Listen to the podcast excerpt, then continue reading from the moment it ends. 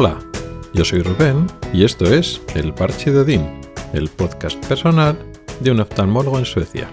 Este es el episodio 119 y voy a hablar de mente humana y mente artificial.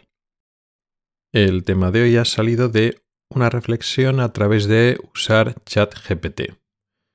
Sí, ya sé que ChatGPT es un poco trendy topic, eh, pues todo el mundo o casi todo el mundo pues lo conoce más o menos, está saliendo un poco en todas las noticias. Ahora estamos con la revolución de la inteligencia artificial y la que se lleva la palma, aunque llevamos unos años con un uso bastante masivo de inteligencia artificial, no había calado, digamos, en la gente. Los usos eran como más discretos, pasaban un poco por debajo del radar de la gente que no eh, estaba especialmente interesada en la tecnología. Pero ChatGPT ha roto un poco, está sorprendiendo a todo el mundo cómo funciona. Y aunque este no es un podcast directamente metido en el tema de la tecnología, la verdad es que a mí me gustan la tecnología. Llevo utilizando ChatGPT desde hace un tiempo, como mucha gente, pero bueno, lo uso para cosas generales, bueno, para probar un poquito, para cosas generales. Lo uso sobre todo para programación. Me ayuda mucho a, la hora de programar, de hacer aplicaciones. Pero a raíz de, bueno, diferentes fallos o consideraciones que estamos haciendo con esta herramienta, me sirve para hacer una reflexión no sobre ChatGPT, sino sobre nuestra propia mente humana. Quizás más adelante volvamos a hablar de ChatGPT y las inteligencias artificiales en general, las que vayan surgiendo a partir de ahora, pero ahora me voy a concentrar en un hecho concreto, en una circunstancia concreta, de lo bien que funcionan algunas cosas y cómo nos sorprende cuando mienten, cuando fallan miserablemente, cuando en otras cosas lo hacen muy bien. El problema es que la mayoría de nosotros, yo incluido, no entendemos bien la tecnología que hay detrás y como a la hora de hablar con ella y como nos contesta nos parece sorprendente lo humana que es o digamos cómo sigue un discurso de pensamientos muy humano, que ya empezamos a hablar de inteligencia artificial, aunque realmente hay muchos que dudan que debemos utilizar esa palabra, cuando de repente pues nos miente o se minta cosas, pues entonces cuando nos sorprende. Y entonces hablamos de que esa inteligencia artificial le falta lo que tenemos nosotros como seres humanos, ¿no? Pues el concepto del respeto a la verdad, de verdad, mentira. Los humanos también podemos mentir, pero sabemos que estamos mintiendo. Mientras que ella, aunque se supone que está pensada para que nos ayude a nosotros y no queremos que nos mienta voluntariamente, pues nos miente. ¿Y por qué nos miente, no? El tema es que ChatGPT no es una inteligencia de lo que podemos llamar similar a la humana, no es una inteligencia, un cerebro o un ente que tenga capacidad de razonar y por tanto tenga unos valores de lo que es mentira, lo que es verdad, lo que es bueno, lo que es malo. Y luego después, pues esos valores, pues ella decida conscientemente, pues voy a mentir, o me voy a inventar esto, o voy a hacer una cosa, o voy a hacer la otra. ChatGPT realmente es una herramienta para completar texto. No es una inteligencia artificial que toma una serie de decisiones y tenga conceptos como lo que es la realidad o lo que es la mentira. No, en absoluto. Es una herramienta que completa texto. Digamos que sería lo mismo que el autocompletado que tenemos en los móviles desde hace ya años, pero a lo bestia. Es decir, nosotros cuando estamos escribiendo en el, en el móvil y tú estás escribiendo y escribes ya, e, y entonces te ponen propuestas y, y una de las propuestas es acabado.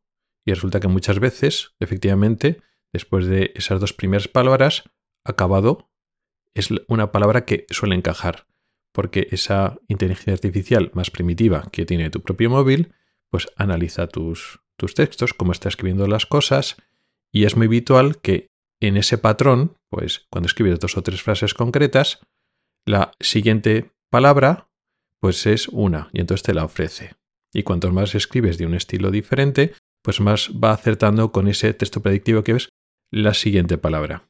Eso va más adelante y te ofrece dos o tres palabras más. Bueno, pues ChatGPT es lo mismo, pero lo bestia.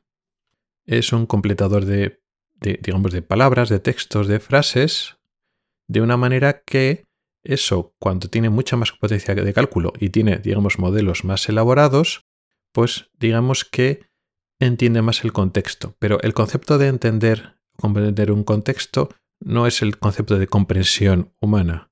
Simplemente que el contexto de las palabras, los párrafos o todo el texto previo matiza lo demás. Y cuando tú dices, resúmeme hazme una lista de 10 cosas resumiendo esto. Bueno, pues digamos que lo entiende en un concepto abstracto que no es el mismo que el concepto humano, y entonces digamos que sigue tus instrucciones. Claro, en algunos campos como el que yo lo utilizo más, en el campo de la programación, pues es que funciona de lujo. No siempre acierta, pero coge muy bien el contexto. Tú le explicas, mira, pues tengo este problema, pues tengo estas variables que quieren hacer esto, esto, otro. Y necesito un método, una función que, que me dé estos valores a, a partir de estas variables. Pues se entiende muy bien ese contexto y te da una solución o varias soluciones, te pone el ejemplo concreto que ya funciona y te da explicación de por qué funciona. Eso lo hace porque había miles y miles y miles de textos, miles de información durante hace años de ese lenguaje de programación que estás utilizando y entonces tiene mucho contexto para rellenar ese texto con tu contexto concreto y entonces la mayor parte de las veces te da respuestas válidas y te da explicación, etc. Y te puedes seguir la línea. Oye, mira, esta eh, solución que me ha dado es válida, pero quiero una que sea más corta o una que haga esto funcionalidad adicional. Y entonces coge ese contexto y todo lo que le has dicho y te lo explica. Entonces, como herramienta funciona muy bien, pero como digo, su objetivo no es que te dé una solución real que sea cierta y que funcione, no, porque ese contexto no existe de realidad, mentira, eso no, no existe. Es una cosa que completa texto de una forma coherente. Coherente significa que sea similar a los modelos que tiene previamente, que siga unos patrones similares a lo que a los modelos, a los datos con los que ha aprendido.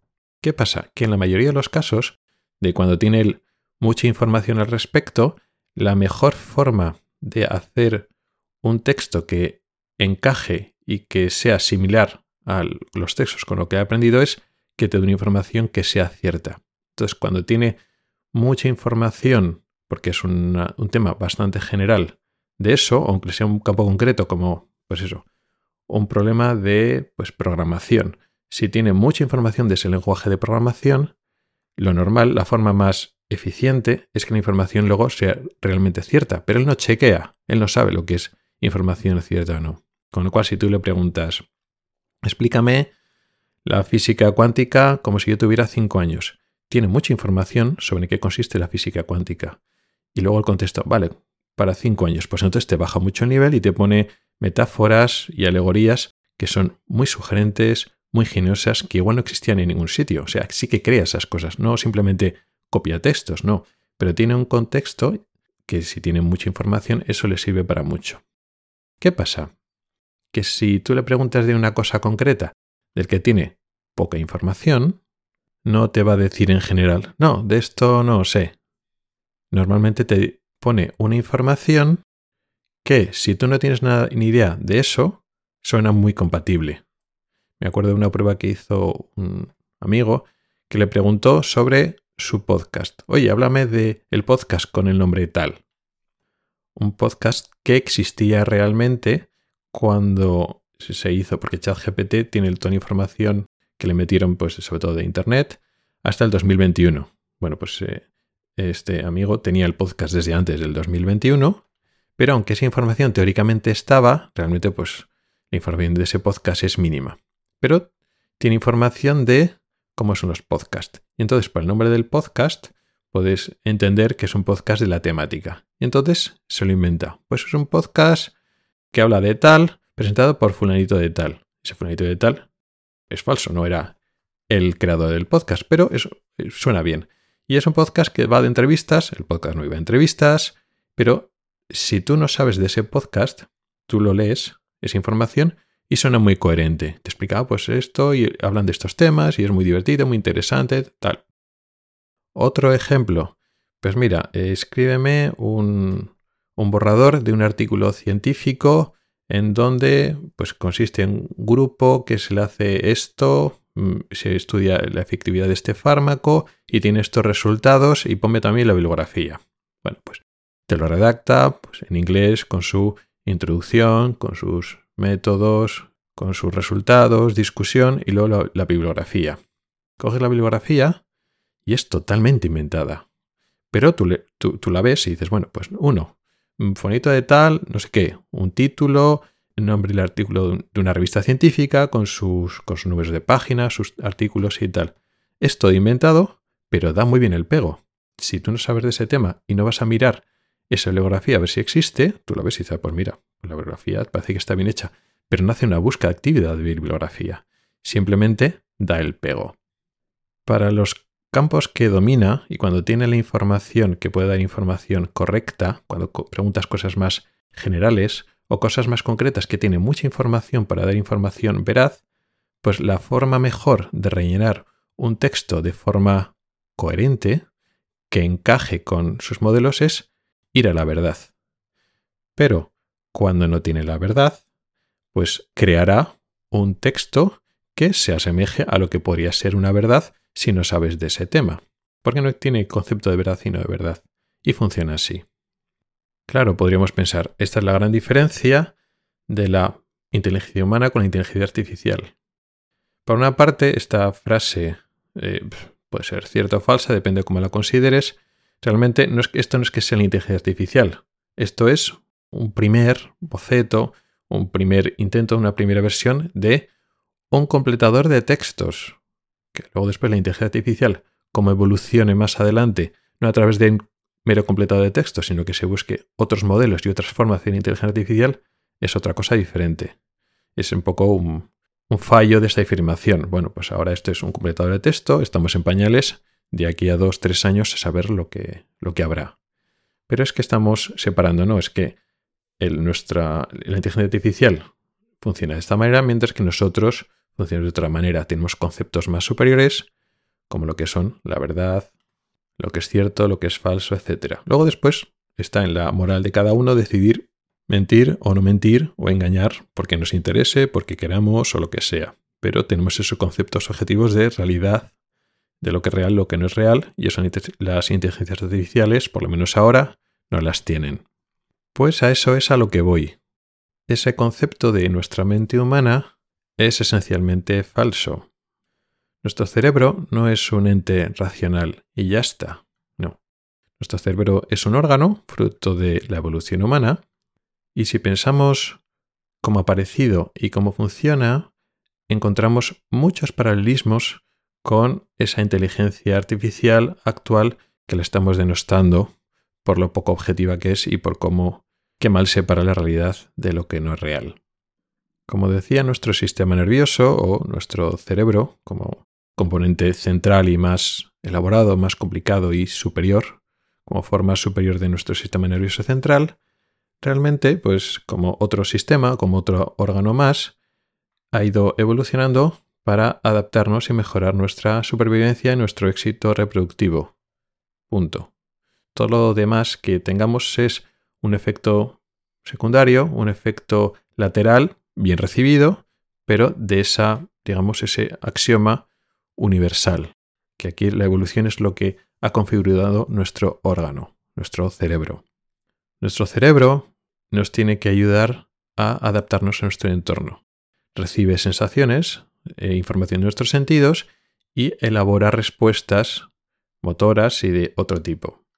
Para muchas circunstancias, lo que nos viene bien a la hora de sobrevivir y reproducirnos es entender la realidad de nuestro entorno y, una vez entendida la realidad, responder en consecuencia con ello. Por eso, entender lo que, lo que pasa a nuestro alrededor, pues tenemos amenazas, evitamos las amenazas, podemos pronosticar problemas, adelantarnos y evitarlos, podemos buscar estrategias de supervivencia Ahora no tenemos hambre, pero vamos a tener hambre más adelante. Vamos a recolectar más de esa fruta o de esos productos y los almacenamos para cuando no los tengamos en abundancia. Bueno, pues eso son estrategias humanas que otros muchos animales no lo hacen. Otros sí, otros sí, también piensan en el futuro. Pero muchas veces son respuestas de algunos animales, son respuestas instintivas, no, no meditadas, pero el ser humano puede ser capaz de en algunas circunstancias pensar y decir, bueno, pues en este momento pues sí que guardo comida para después, en otras circunstancias no hace falta, donde hay agua vamos a establecer nuestro, nuestra vivienda, nuestro lugar de residencia cerca de una fuente de agua, en fin, todas estas estrategias que en el hombre primitivo nos ha permitido desarrollarnos y progresar y sobrevivir como especie. Y entonces, en la mayoría de las veces, o una gran parte de las veces, el hecho de encontrar información objetiva y que nuestro cerebro desentrañe lo que es la realidad externa natural, eso nos ha servido. Pero eso no ha sido la única presión evolutiva que ha recibido nuestro cerebro humano. Hay otra realidad en la cual tenemos que sobrevivir, que es nuestra realidad social. Y eso cada vez se ha hecho más importante para progresar nosotros como individuos y digamos que nuestros genes poder un poco hacerlos propagar a nuestros descendientes, tenemos que ser buenos socialmente.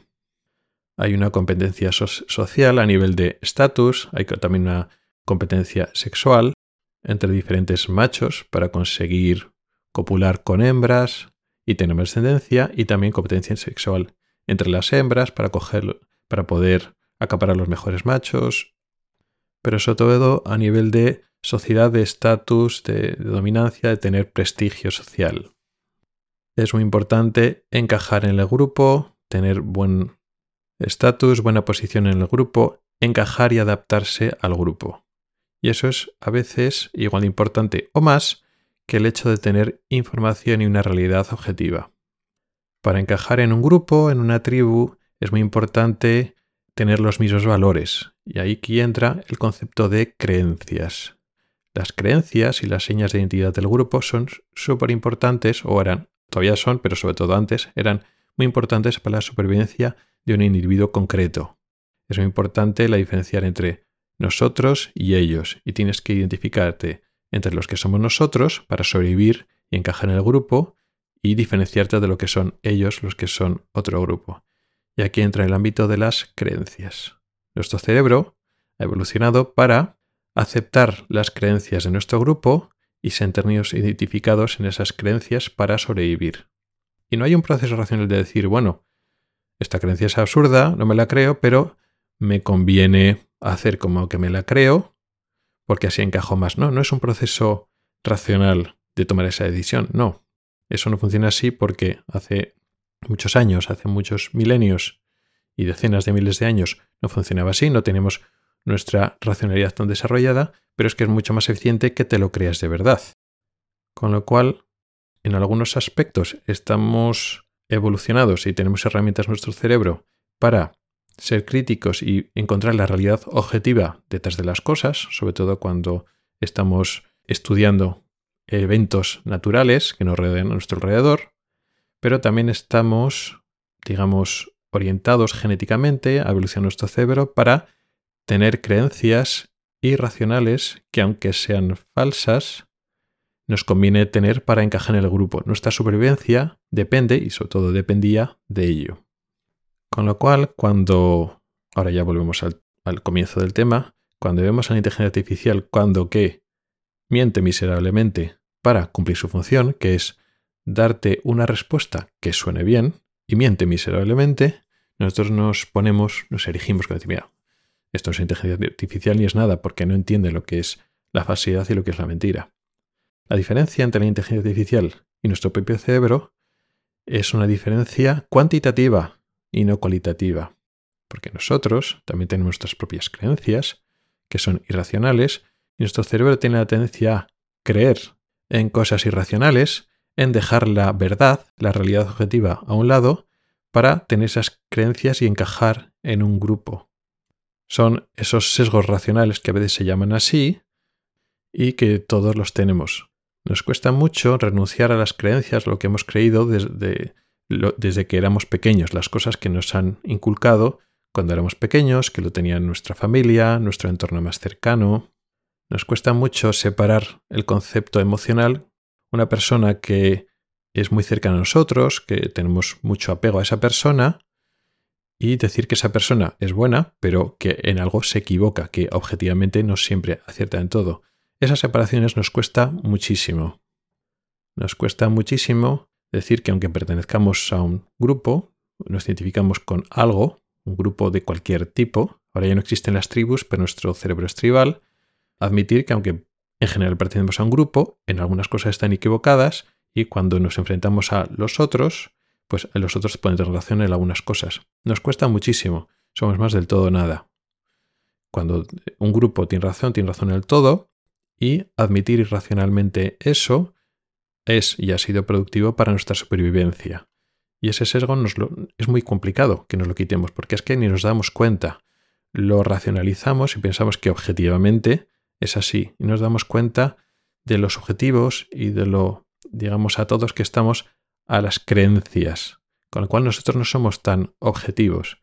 Evidentemente, cuando vemos las mentiras flagrantes que tiene ChatGPT, nos damos cuenta, pero realmente la diferencia entre nuestro cerebro y el de, y el de estas inteligencias artificiales es más cuantitativa que cualitativa en ese aspecto concreto con respecto a la realidad objetiva, porque nuestro cerebro no está preparado solo para la realidad objetiva. No somos sobre todo y principalmente y exclusivamente un modelo de racionalidad. La racionalidad y la objetividad solo es una de las posibilidades.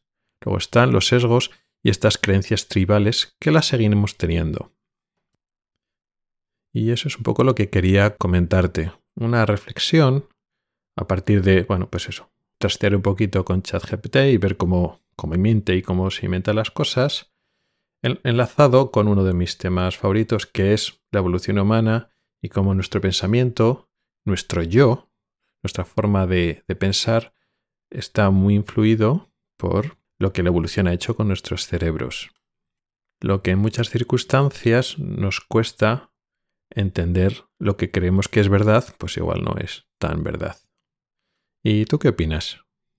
¿Crees que estoy equivocado? ¿Crees que somos más objetivos que hay una diferencia fundamental en lo que pueden llegar a hacer estas inteligencias artificiales cuando mejoren, que nosotros no estamos tan atados a los sesgos como lo que puede ser una inteligencia artificial.